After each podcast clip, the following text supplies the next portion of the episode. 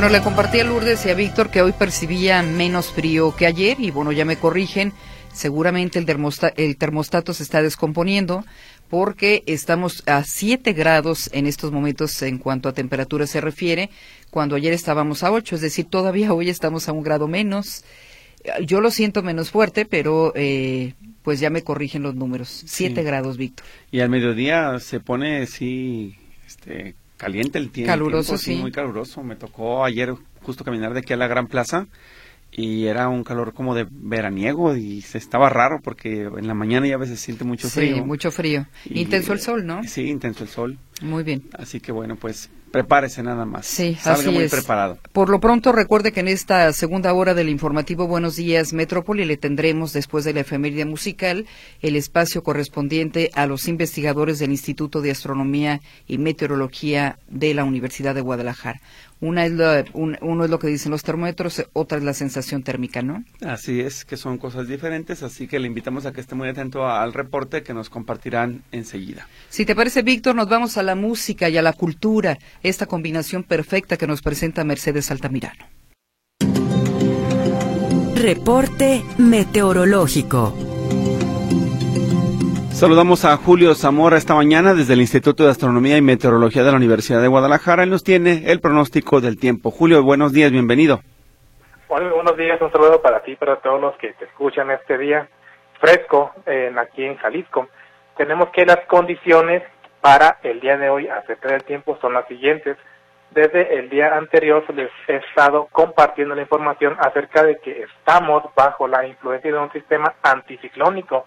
Prácticamente todo el territorio nacional estaría sometido a esta circulación en altura por lo que estará dejando tiempo estable. Claro que en la noche de hoy hacia mañana se estaría aproximando un nuevo sistema frontal por la región noroeste.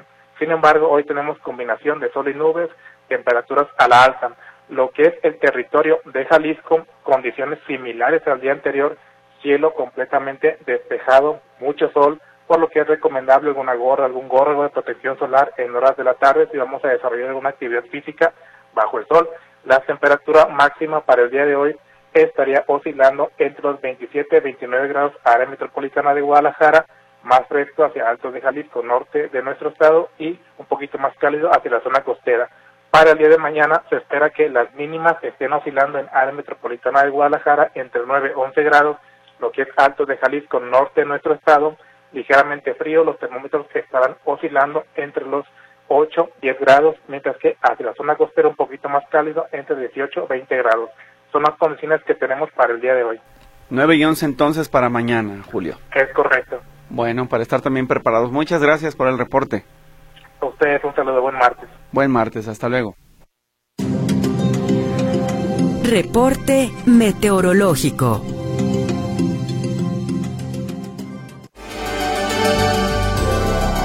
Continuamos con información eh, local este martes 20 de febrero del año 2024.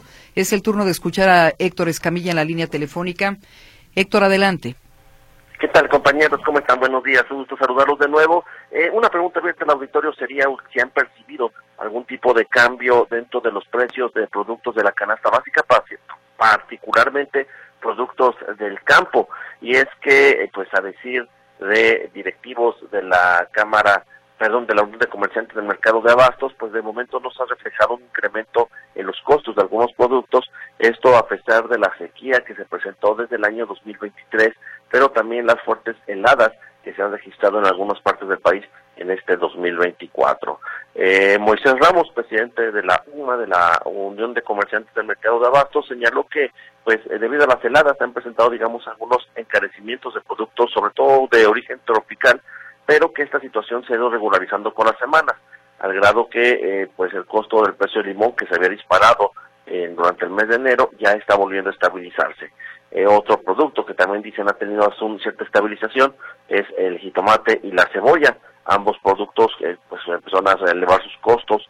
El jitomate estaba cerca de 64 pesos el kilo, ya bajó y se encuentra cerca de 25 pesos el kilo. Eh, la cebolla también llegó a, elevarse su costo hasta 60, 70 pesos por kilo, pero también ya dicen se está estabilizando. Vamos a escuchar lo que dice en este caso eh, Moisés Ramos, el expresidente de la UCMA. Bueno, el limón cada año es el tiempo de la escasez. el limón es un tema una fruta tropical, entonces como la piña, como el plátano, como la papaya, llegan los fríos, se escasea el producto y sube, sube un poco de, precio. ¿Por la sequía misma también algún producto? Hasta ahorita en tema de sequía no, bendito sea Dios, no hemos tenido problemas. Ahí escuchamos a Moisés Ramos, presidente de la Unión de Comerciantes del Mercado de Abastos, que explica pues que este, esta estabilización de precios. El día de ayer junto con Profeco hubo un operativo en varios eh, en varias básculas para detectar si había alguna que estuviera operando fuera de la norma. No se encontraron. El, se han detectado, por ejemplo, el año pasado 926 denuncias de básculas que no estaban dando los kilos completos. Eh, se fueron algunas infraccionadas, otras recalibradas, pero bueno, es parte de este trabajo que está llevando a cabo. Si usted percibe que hay un incremento en los costos de productos, bueno, también recuerde que se puede denunciar ante Profeco esa situación. Eh, y sobre todo, importante señalar que muchos de los efectos de la sequía de 2023 y las heladas de 2024, pues eh, más o menos llegan con un retraso los efectos de dos meses. Entonces estaremos viendo en próximos, en, marzo, abril, encarecimiento de algunas frutas, algunas verduras, esto por el tema de del efecto de las heladas que están presentando en varios puntos de México. Esta es la información, compañeros. Muy buenos días. Bueno, entonces ninguna báscula eh, fuera de, ley, digámoslo así, fuera de norma. Las que cuando andamos en el operativo de ayer no cacharon ninguna, pero sí ha habido denuncias 926 el año pasado que implicarían algún tipo de báscula, en, no solamente en el mercado de abastos, sino en otros puntos que estaban eh, pues no bien calibradas. Muy bien. Pues eh, capaz de que se avisa, ¿no? Que va a haber operativo de la Procuraduría Federal del Consumidor, no sé. De cualquier forma, ya está la información. Héctor, te agradecemos el reporte. Hasta luego, buen día. Muy buenos días. Lo que sí no vemos, Griselda, es una Profeco activa, que esté como antes haciendo más operativos en tianguis, en comercios, que nos reporte las incidencias, que nos diga dónde son las zonas de la ciudad donde hay más problemas. Simplemente es una dependencia que está sometida a la que diga la federación, a lo que diga su titular en la Ciudad de México, y si no, pues a calladitos y a seguir, ¿no? Como si nada pasara. Sí, si tú te dieras una vuelta a los tianguis, yo creo que una gran cantidad de básculas están eh, pues fuera de norma, es decir, venden kilos de menos. Así es, el mercado del mar también ha sido acusado de ello y algunos comercios en los mercados establecidos como el Abastos o inclusive el Felipe Ángeles, ¿no? El mercado campesino, pero lamentablemente son denuncias que ahí quedan y no se, no se atienden, no se están atendiendo como debiera. Bien, pues eh, vámonos eh, con el tema del campo, es decir, continuamos con el precio de los alimentos y también las dificultades que han tenido algunos productores precisamente para sacar sus eh, producciones, sus cosechas. Adelante, Claudia Manuela Pérez, platícanos un poco de este tema. ¿Qué tal? Gracias. Muy buenos días. Comenzó este lunes la recepción de documentos parte de la Secretaría de Agricultura de Jalisco para dar apoyos del Fondo de Atención para la Sequía. Este lunes se abrieron casillas en siete municipios del estado. Estos son La Barca, Lagos de Moreno, Ameca, Colotlán, San Miguel el Alto, Trajomulco y Guadalajara, para que los eh, productores del campo afectados exactamente por la sequía vayan y eh, pidan el apoyo necesario. Se van a dar apoyos hasta por 15 mil pesos a cada productor, de acuerdo a las pérdidas que haya tenido en sus siembras. Esto lo indicó ayer la titular de esta SADER, de esta Secretaría de Agricultura eh, en Jalisco, Ana Lucía Camacho. Escuchamos qué fue lo que dijo respecto a esta entrega. Señala, pues será la primera entrega, la primera etapa de este apoyo para productores del campo afectados. Un extraordinario con la participación únicamente del gobierno del estado, donde productores ganaderos y agricultores van a poder llevar sus expedientes para recibir hasta 15 mil pesos nos da mucho gusto poder atender en este tema eh, y mitigar un poco las afectaciones que se tuvieron por el fenómeno de la sequía. Bien, el gobierno del Estado, la Secretaría de Agricultura y Desarrollo Rural, tiene una bolsa de 300 millones de pesos para apoyar a productores que fueron afectados por sequía y vamos a ver en una primera etapa y vamos a ver cómo se desarrollan las siguientes etapas. Por el momento se anuncia la apertura de casillas para pues recibir estas solicitudes de los productores de, y darles este apoyo para que comiencen ya a sembrar, porque ya viene el próximo ciclo ya primavera-verano de siembras y es importante que tengan eh, que tengan recursos para iniciar otra vez este ciclo de siembra. Mi reporte, muy buenos días. Bien, Claudia, muchísimas gracias y muy buenos días.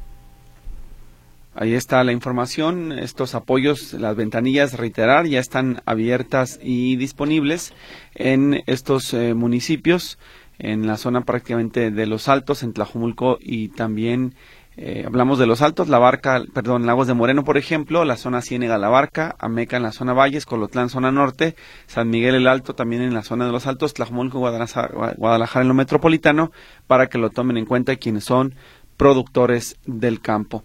Tenemos participación del auditorio y nos estaban advirtiendo que hay un accidente. Eh, Alberto Hernández, gracias por tu reporte. Él dice que en López Mateos, en el túnel de Maranotero, hacia la Minerva, hay eh, un problema, un choque. Entonces, si usted viene ingresando a la ciudad por esta zona de López Mateos a la altura de Maranotero, tómelo en cuenta porque se va a encontrar con este accidente que va a dificultar su movilidad. Hay que buscar rutas alternas para no quedarse atorados en el tránsito y las personas que vienen entrando del sur de la ciudad a, tratar de moverse de inmediato porque este choque seguramente va a generar muchos problemas que van a repercutir no solamente hacia la zona de las fuentes y las águilas, sino más allá debido a la gran cantidad de vehículos que entran a la ciudad desde la zona sur. Entonces, repetimos, en López Mateos, en el túnel de Marenotero, hay un choque en el sentido hacia la Minerva para que usted de una vez busque rutas alternas. Tenemos más mensajes del auditorio y, por ejemplo, Dice, de acuerdo a Movimiento Ciudadano, donde hasta vino el gobernador a inaugurar la obra del paso a desnivel de Juan Gil Preciado y carretera Colotlán, esta obra comenzaba la segunda quincena de julio de 2023 y duraría 180 días. La verdad no se ve un avance ni del 50%. Además, el problema es a lo largo de Juan Gil Preciado hasta Periférico, donde hay total ausencia de los agentes de la Policía Vial. Están reclamando los vecinos de la zona de Zapopan que se atienda esta obra, que se dé celeridad al proyecto, porque se están viendo afectados. Luis eh, Rizo dice duro golpe a la democracia con las nuevas asignaciones que les confieren al ejército para hacerse cargo de la construcción y mantenimiento de todas las carreteras. Más fuerza y control al ejército es lo que dice en su comentario. Y por otro lado, dice, tengo una hija que cuido y oí que las personas que cuidan les van a dar apoyo. Vivo en Zapopan. Agradezco su respuesta, diario los escucho. Bueno, ojo, primero se va a hacer el censo para saber cuántos cuidadores se tienen y se van a tener que poder, se van a tener que registrar a las personas que se encargan de estas tareas. Y lo que pretenden con la nueva ley de cuidados es eh, estructurar o agrupar los apoyos sociales que se ofrecen y podérselos otorgar. En el futuro cercano, no hay una fecha en este momento concreta, lo ideal es que tengan apoyo, por ejemplo, para transporte, algún tipo de apoyo económico y sobre todo capacitación y preparación, pero eso está apenas por resolverse. Digamos eh, que está sentándose las bases para poder tener un sistema de cuidados, pero en este momento no hay nada concreto, no le podré yo decir si hay algún apoyo en específico para usted como cuidador, así que hay que más bien estar atentos a las novedades, particularmente cuando este beneficio llega al municipio de Zapopan. Sí, bueno, el Zapopan tenía, ¿te acuerdas que veíamos, el, revisamos el otro día, tenía un sistema de cuidados donde eh, se abren algunas convocatorias. Le prometemos que vamos a tener a alguien en, entrevista para que nos diga lo que ya hay y de lo que se puede echar mano, porque Zapopan sí era uno de los municipios, creo que el otro Guadalajara, que sí tiene eh, apoyo para las cuidadoras.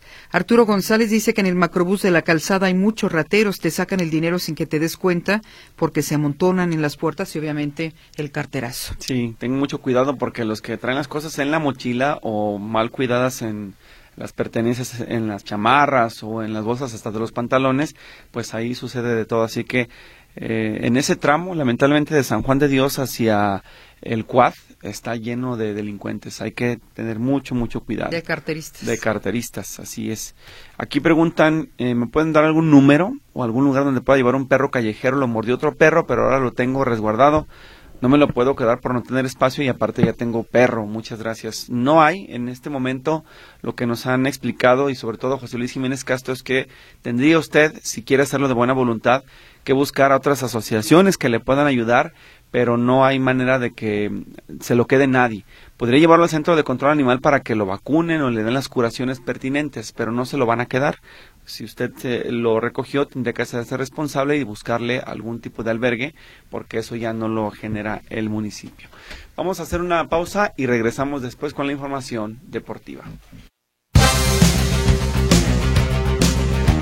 Vamos a los deportes, ya está aquí en esta cabina Manuel Trujillo Soriano. Manuel, te escuchamos. Gracias, gracias Víctor Griselda, ¿qué tal? Muy buenos días. Pues la Comisión Disciplinaria del Fútbol Mexicano abrió una investigación contra el técnico de los Tigres, Robert Dante Siboldi, por lo sucedido en el partido contra Cruz Azul de la fecha 7 el pasado sábado, donde abraza y aparentemente le da un puntapié al jugador de la máquina, Willerdita. El jugador se lleva la peor parte, fue suspendido tres partidos, uno por recibir doble tarjeta amarilla y dos por insultar soezmente al árbitro. Se va a perder los duelos ante León, América y las Chivas. La directiva del equipo Cruz Azul apelará la sanción y buscará se le reduzca el castigo a su jugador. Con dos partidos adelantados, continúa hoy la jornada 9 del torneo de clausura de la Liga MX. A las 19 horas, Puebla recibe al Pachuca en el Estadio Cuauhtémoc, allá en la, en la Angelópolis, mientras que las Chivas pues ya se encuentran en Aguascalientes para visitar al conjunto de Necaxa. Este duelo será a las 9 de la noche. Eh, viajaron con el equipo rojiblanco Kate Cowell y Eric Gutiérrez tras recuperarse de un cuadro gripal, al igual que Leonardo Sepúlveda, quien ya cumplió su partido, había sido castigado. Necaxa marcha invicto en este torneo y Chivas suma seis encuentros sin derrota entre el torneo casero y, los y la Conca Champions, aunque viene de un mal cierre de partido ante Mazatlán, donde ganaba 2-0 y permitió que los mazatlecos le sacaran el empate a dos goles el pasado viernes. Continuando con más información de fútbol, pero ahora femenil, arranca hoy la Copa Oro Femenina en cuatro sedes allá en los Estados Unidos. La selección de México debutará en Los Ángeles, California, ante Argentina. Y de este compromiso habla la mediocampista del Tri, María Sánchez, y aquí la escuchamos. Creo que será un partido un poquito diferente. Sabemos que los dos equipos venimos un poquito diferente de lo que estábamos en, en Panamericanos. Sé que esa fue una semifinal, pero ahora creo que los dos equipos, la segunda vez que juegas tan seguido, puedes corregir algunas formas, eh, cambiar algunas cosas. Entonces creo que será un, un partido un poquito diferente, pero de alta competitividad.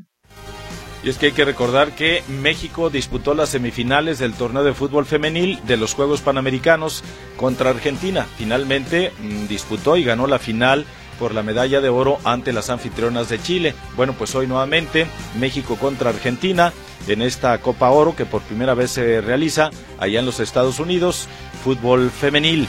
México tuvo un gran año en el 2023, terminó invicto y sobre todo pues destacar también que ganó la Copa, la medalla de oro en los Juegos Panamericanos. Algunos medios allá en España aseguran que el futbolista francés Kylian Mbappé ya habría firmado contrato con el Real Madrid y se espera que en las próximas horas el club merengue haga oficial este fichaje.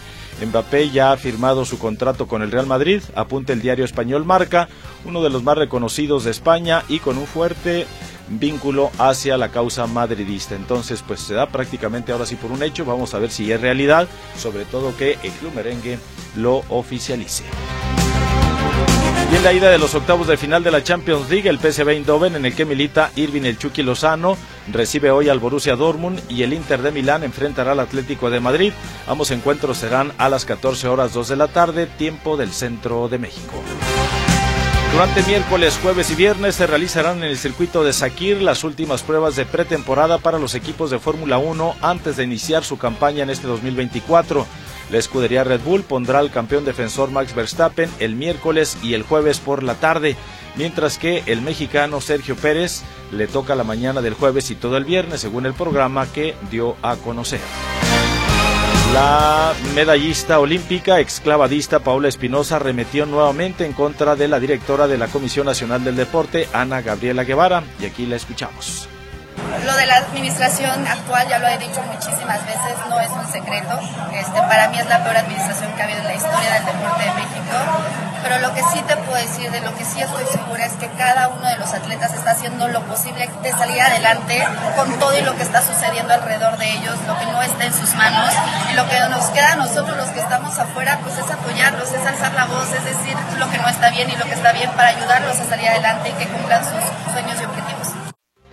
Paola Espinosa pidió una vez más que Ana Guevara ya deje el puesto, que ya se vaya y que ella con gusto le entraría al quite y dirigiría la Comisión Nacional del Deporte para escuchar a sus compañeros y deportistas y apoyarlos, como no lo ha hecho Ana Guevara, según comentó. Bueno, ya para finalizar, le comento que el presidente del Consejo Mundial de Boxeo, Mauricio Sulaimán, aseguró que el campeón mundial supermediano, Saúl El Canelo Álvarez, deberá enfrentar a David Benavides durante este 2024 y cumplir así con un combate que la afición espera desde hace muchos meses. Aseguró que Benavides confirmaría su estatus de mandatorio, por lo que el Canelo estaría obligado a poner en juego su cinturón de campeón del organismo en las 168 libras. Ya deben de estar hablando, estamos dejando que negocien y veremos qué pasa para mayo. Después el Consejo puede intervenir, aseguró el titular del CMB, Mauricio Sulaimán. Bien, pues son los deportes que tenemos esta mañana. Gracias y muy buenos días. Bueno, ya vimos o nos preguntamos mil veces por qué o qué sostiene Ana Gabriela Guevara y también el ser deportista no te garantiza que tengas primero empatía y segundo buena administración. Sí, aunque fíjate que este pique entre Paola Espinosa y Ana Guevara se dio inclusive porque Paola Espinosa empezó a apoyar abiertamente a ciertos candidatos de, otro, de otros partidos diferentes, o sea, ahí surgen realmente estas diferencias. Lo que es un hecho es que la administración de Ana Guevara pues ha dejado mucho que desear, dicho por los mismos deportistas. Sí, claro, porque no, es una voz altura. No es una voz aislada, ¿no? Mm, sí, sí, sí. O sea, ella ha sido de las más críticas, Paola Espinosa en este caso, pero la situación de Ana Guevara ha sido criticada por muchos deportistas y la verdad es que ahí están los hechos. O sea, se contrapone a los intereses de los deportistas. Ella fue deportista y en lugar de entenderlos y ayudarlos, no, va de todo por, por el lado contrario y los confronta y bueno, pues algunos inclusive les ha negado el apoyo o las becas que antes sí tenían. Bien. Manuel, muchas gracias. Gracias, muy buenos días. Buenos días, excelente martes. Hasta luego. El comentario en Buenos Días Metrópoli. Es martes, vamos a escuchar al doctor Javier Hurtado, politólogo y expresidente del Colegio de Jalisco, con su comentario. Muy buenos días, adelante. ¿Qué tal? Muy buenos días, me da mucho gusto saludarlos a todos ustedes. En la lenta evolución de nuestra rudimentaria y deformada democracia, la estridencia de algunos hechos y dichos de la, de la coyuntura nos impide conocer ciertos fenómenos que o no los vemos o se consideran como normales y hasta se reivindican como intocables. Se reclaman elecciones libres, pero esa libertad no es para elegir a los candidatos, sino para otorgar el voto para los que fueron designados popularmente por los dueños o líderes de los partidos, para que se conviertan en autoridades, en nuestros representantes populares cuando vamos y les otorgamos su voto en las elecciones constitucionales. En días pasados fueron dados a conocer algunos nombres de las listas de los candidatos a senadores y diputados de las tres opciones políticas que aparecerán en la boleta electoral del próximo 2 de junio. La verdad que el análisis de esas listas pues da para mucho y yo creo que es insuficiente sería abusar del tiempo de ustedes porque podría llevarnos hasta una hora analizarles a detalle todas ellas. Pero tan solo permítanme mencionar dos casos de cada partido que me parecen muy representativos y además para buscar pues la equidad entre las menciones que haga de cada una de estas opciones políticas. Empecemos por el PAN. Por ejemplo, ahí aparece Miguel Ángel Yunes Márquez, hijo del exgobernador de Veracruz, Miguel Ángel Yunes Linares. Este Miguel Ángel Yunes Márquez será diputado federal. Asimismo, el Partido Acción Nacional postuló a David Alejandro Cortés Mendoza, que actualmente es diputado local en Michoacán y es dirigente del hermano, es hermano, perdón, del dirigente nacional del PAN, Marco Cortés, que se autodesignó para ser próximo senador, Maxi, Marco Cortés. Bueno, pues su hermano pasa de diputado local de Michoacán y va a ser diputado federal. Así las cosas. Bueno, en el PRI pues tampoco cantan mal las rancheras. También allí, por ejemplo, pues el presidente del partido, conocido como Alito, también se autopropuso como futuro senador, él mismo se autodesignó como candidato a senador, y metió a su sobrino Cristo, Cristian Castro Bello para que sea diputado federal, plurinominal, asegurado. Asimismo, lo que es una perla, sin lugar a dudas, lo que, lo que ocurre ahí en el PRI. El exgobernador de Sonora y ex líder nacional del PRI, Manlio Fabio Beltrones, regresa por sus fueros de muchos, después de muchos años de estar ausente de la vida política. Bueno, pues va de senador. Y su hija Silvana, que actualmente es senadora, va a pasar del del Senado a la Cámara de Diputados por la vía plurinominal. Habrá que resaltar que Silvana Beltrones es esposa de Pablo Escudero, que a su vez fue senador antes que ella y ha sido diputado federal anteriormente. Vayamos al caso de Morena.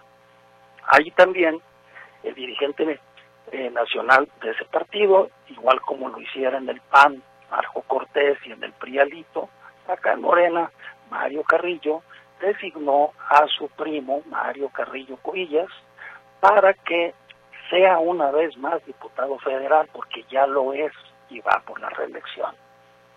Asimismo, un caso sin duda alguna muy eh, polémico que se da en el Partido Morena y la, la, coalición pues que está aglutinada en torno a él, es el de Luis Miranda Barrera, hijo de Luis Miranda Nava, compadre de Enrique Peña Nieto, y él va de candidato a diputado federal, o sea, el hijo de un exprimista. Hay muchísimos casos más, como les digo, pero sería muy largo y sería abusar del tiempo. Simplemente estoy retomando los más importantes.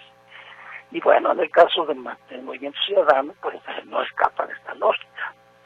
Eh, el, el, dueño, presidente de ese partido, eh, Dante Delgado, metió a su hijo, Dante Delgado Morales, para que vaya de candidato a senador por Veracruz. Sí, así, así mismo. Y bueno, no puede dejar de mencionarse en el caso del Movimiento Ciudadano, el desaguisado de que la esposa del gobernador en funciones de Nuevo León sea candidata a presidenta municipal del Ayuntamiento de Monterrey. Insisto, son muchísimos casos más, pero sería muy largo esto. He mencionado algunos de los más importantes y en un número similar a las menciones que he hecho por cada opción política. Así las cosas, para defender la democracia en ocasiones se termina defendiendo a los partidos, a los partidos políticos, sus dueños o líderes y sus excesos. Eh, y muchas veces la aparente alternancia política en las estructuras gubernamentales no es entre partidos políticos, sino de familias que brincan de un partido a otro para mantenerse en el poder. Y, de estos casos hay muchísimos.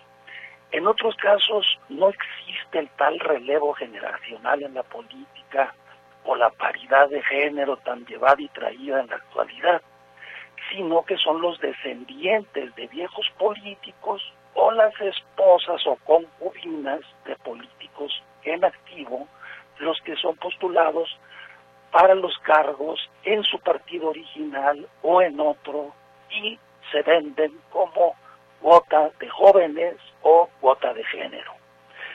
De tal manera que creo que uno de los grandes vacíos en nuestra muy incipiente democracia, pues es regular esta situación, que en otros países está prohibido terminantemente, por ejemplo, que las esposas de los presidentes de la República o sus parientes puedan ser postulados al cargo durante el ejercicio de ellos, e igual con otros funcionarios en su ejercicio. En México no existe nada de esto. Nada más está prohibido en la ley federal de, responsabilidades administrativas de los servidores públicos el asunto del nepotismo, pero opera solamente para designaciones en el ámbito de la administración pública. En el caso de los partidos no existe absolutamente nada, no existe ninguna restricción para que puedan postular a su hermano, a su padre, a su madre, a su compadre, a su concubina o a su esposa, a sus nietos o a quien quieran. Creo que una gran asignatura pendiente y que debe de regularse y legislarse en la Ley General de Partidos es la prohibición de que políticos, líderes partidarios o personas con lazos de parentesco con políticos en activo puedan ser postuladas a un cargo de elección popular. Ese es mi comentario. Yo agradezco mucho la atención de ustedes. Gracias. Y luego aparecen también en esas listas, ya revisando con más detenimiento, doctor, los impresentables, ¿no? De esos. No, eh, no, no, le digo, es, este, es interminable, la verdad. Este, yo quise nada más, pues, este, eh, buscar los casos muy similares y representativos y en el mismo número de cada opción política para luego no nos, no nos acusen que estamos incurriendo en una falta de equidad. Vaya, bueno, pues muchas gracias por el resumen muy amable. Gracias, buen día a todos. Hasta luego, muy buen día. El comentario en Buenos Días Metrópoli.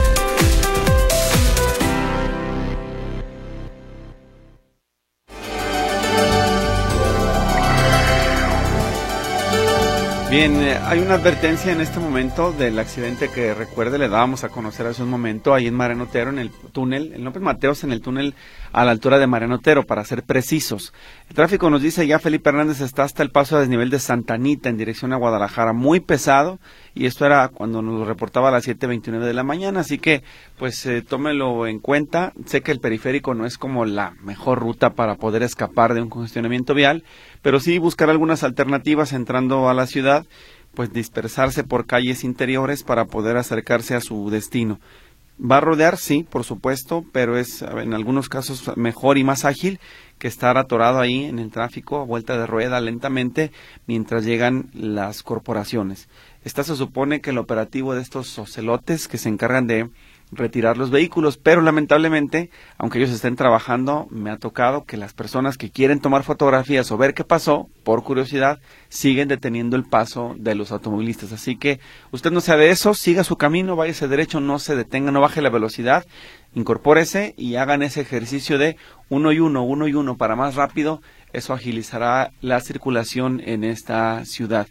En eh, más de la participación del auditorio, nos insisten en que está fuera de servicio el semáforo de Santa Margarita de servidor público, así que pues la autoridad a la policía vial se le pide que puedan intervenir en ese crucero también para que no haya problemas en esa zona de la ciudad.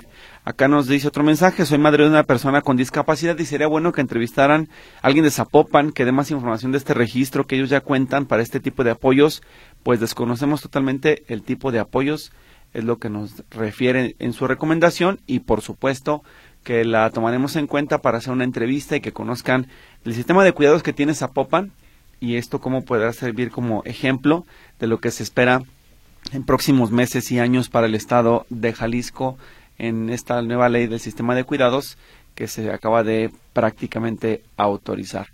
Y en otro de los mensajes nos dice eh, desearles feliz día y éxito a todos en Red Metrópoli. Eso escribe Miguel Pérez, a quien le agradecemos. Vámonos con Katia Plasencia Muciño. Ella está lista con la información de los espectáculos. Katia, adelante. Hola, ¿qué tal? Muy buenos días. Pues les cuento que la cinta Madame Web, que ayer lo platicábamos, que es protagonizada por Dakota Johnson, pues ha causado que los estudios Sony se encuentren bajo presión para reevaluar los proyectos sobre superhéroes y su realización. Por principio de cuentas, debemos decir que Madame Web es una historia que trata de ser, de ser parte del universo de Spider-Man y se ha unido a la tendencia de los fracasos de las películas de superhéroes, en donde se encuentran títulos como Morbius y Shazam 2 después de que recaudó tan solo 27.7 millones de dólares en la taquilla mundial en su fin de semana de estreno. Y como consecuencia, pues Sony, al igual que Marvel, estaría en el medio de cuestionamientos relacionados con los filmes de superhéroes que han generado y cómo ha sido, han sido recibidos por la audiencia. Por ahora se sabe que el fracaso del filme pone en duda la continuidad, por supuesto, de la franquicia de esta clarividente del mundo araña, donde se esperaba que tuviera conexión con sus personajes importantes, hasta con el mismo Peter Parker, pero hasta ahora se sabe que Sony diría no a una segunda parte de Madame Web. Se asegura que la empresa ya comenzó a revisar cuáles eran los proyectos eh, que habían aceptado, pero ante estos fracasos pues tendrán que revisar bien qué es lo que van a lanzar y qué es lo que van a dejar ahora sí que en el tintero. ¿Y quién está triunfando? ¡Qué barbaridad! De Luis Miguel. Hay quienes aseguran que debería de cambiar su sobrenombre del Sol de México al Sol de Venezuela. Y es que el último concierto que ofreció en aquel país rompió cualquier récord impuesto anteriormente por el cantante. Fue reconocido ya como el más lucrativo de toda su carrera. Desde el 2023 hay que recordar que Luis Miguel ha realizado varias presentaciones por varios países del mundo como Argentina, Chile, México, Estados Unidos, Puerto Rico, República Dominicana, Guatemala, Colombia pero en ninguno, en ninguno logró recaudar la millonaria cifra que alcanzó con el espectáculo del pasado 12 de febrero en Caracas, Venezuela. Tan solo esa noche, Mickey se embolsó seis millones ochocientos cuarenta y un mil seiscientos diecinueve dólares. es decir, más de 100 millones de pesos, lo que lo coloca como eh, su concierto más exitoso. En ese show reunió a 38 mil asistentes y significó el regreso triunfal de Luis Miguel a los escenarios venezolanos después de más de una década de ausencia, lo que también explicaría el fenómeno que se desató entre el público. De acuerdo con la prensa local, desde que se anunció la visita del artista, las redes sociales explotaron y se presentaron filas kilométricas para la venta de boletos eh, los cuales rondaron entre los 90 y mil dólares, además de que la noche del evento se registró un caos vial para poder acceder al Estadio Monumental Simón Bolívar, en donde se realizó. Y anteriormente, el llamado Sol fue nombrado por la revista Billboard como el cantante latino más taquillero de la historia. Desde 1991 ha ofrecido más de 547 conciertos alrededor del mundo con un total de 4 millones de personas que han disfrutado de la voz de este cantante. Y por si fuera poco, pues de Luis Miguel Tour 2023 y 2024 ya también fue reconocido por la página especializada Polestar como el más taquillero, superando incluso artistas como YouTube y Madonna. Así que Luis Miguel sigue impresionante. Y quien deja entrever que se retira de los escenarios es Jennifer López. Ella tiene una agenda bastante apretada luego del lanzamiento de su nuevo disco This Is Me Now, eh, inspirado en su, la segunda etapa de su mediática historia de amor con su marido Ben Affleck. Y por si eso fuera poco, pues también la cantante acaba de estrenar una película mezcla de ficción y documental con la que pone imágenes a sus canciones y muy pronto se va a embarcar en una gira mundial que podría ser la última de su carrera. Y aunque J. Lo no quiso mencionar abiertamente algo sobre su futuro a largo plazo, pues sí reveló una seña que preocupó a sus fans sobre todo a los que se encuentran fuera de Estados Unidos, y es que se le preguntó sobre la gira, su respuesta fue con un tono bastante emocionante, sí, vamos a hacerlo, mi último hurra, aunque todavía no hay confirmación oficial. Bueno, pues espera que Jennifer López haga acto de presencia también en Sudamérica y Europa, aunque algunos de sus espectáculos pues, se podrían programar hasta el 2025 y quizás sería la última gira ya de Jennifer López. Y por último, les cuento, Paulina Rubio es señalada por una joven con la que viajó en un vuelo de haberla discriminado por su peso y por sus preferencias sexuales. Ella, la, chica recordó que la cantante le sugirió que se sentara en el asiento del pasillo, que ahí tendría más espacio y, e, e iría un poquito más cómoda. Además dijo que la cantante le expresó que no debió ingerir el refresco y las galletas que el personal de la aerolínea le habían ofrecido durante el vuelo, sea, que le estuviera pasando y molestando a esta chica dorada. La mujer se llama Norma, dijo que coincidió con Paulina en el aeropuerto de Miami, ella viajaba con su novia y otras amistades, pero dijo que desde que se encontraron en la sala de espera, pues eh, todo parecía como que Paulina Rubio estaba de malas, ellas iban a destino a Nueva York, y bueno, pues la cantante em, comenzó con los comentarios extraños o despectivos, incluso se escudó diciendo que quizá Dios había mandado a la chica dorada para hacerle ese tipo de comentarios sobre su peso y sus preferencias sexuales. Y ya todo se calmó cuando otro pasajero se da cuenta de esta situación y le dice a, Paulina Rubio, ven, yo te cambio de asiento. Y dice esta chica, si no fuera por él, pues de verdad Paulina Rubio hubiera seguido con sus comentarios bastante despectivos y fuera de lugar. Hasta aquí el reporte de los espectáculos, por supuesto, más información y todos los detalles después del noticiero de las 11 de la mañana en Nota por Nota y a las 12 del día en tercera llamada de Radio Metrópolis. Bien, Katia, pues en el caso de Madame Web yo te diría que más allá de la realización y de la inversión tan raquítica que tiene la cinta, sí percibo un problema sobre todo de comunicación para emocionar a los fanáticos con los trailers y la promoción previa. De hecho, la difusión que se hizo, me parece, en Guadalajara, a mí en lo personal me parecía que Madame Web era más que nada una serie de, pues, de las plataformas de streaming, no tanto una película de cine. Entonces hace falta emocionar a los fanáticos y hacer, sí, una conexión con las otras cintas, porque definitivamente si no se vinculan entre sí a un momento oportuno, pues no hay ese clic con la audiencia y difícilmente pueden pegar en taquilla diste en el clavo y algo que muchos se les están olvidando, la publicidad y ya solamente se quieren ir por redes sociales pensando que mágicamente va a funcionar una película. Y no, no es así. Pues gracias por el reporte, Katia. Gracias a todos, bonito día. Hasta es Katia Plasencia Musiño. Nos vamos al noticiero Notisistema de las 8 de la mañana.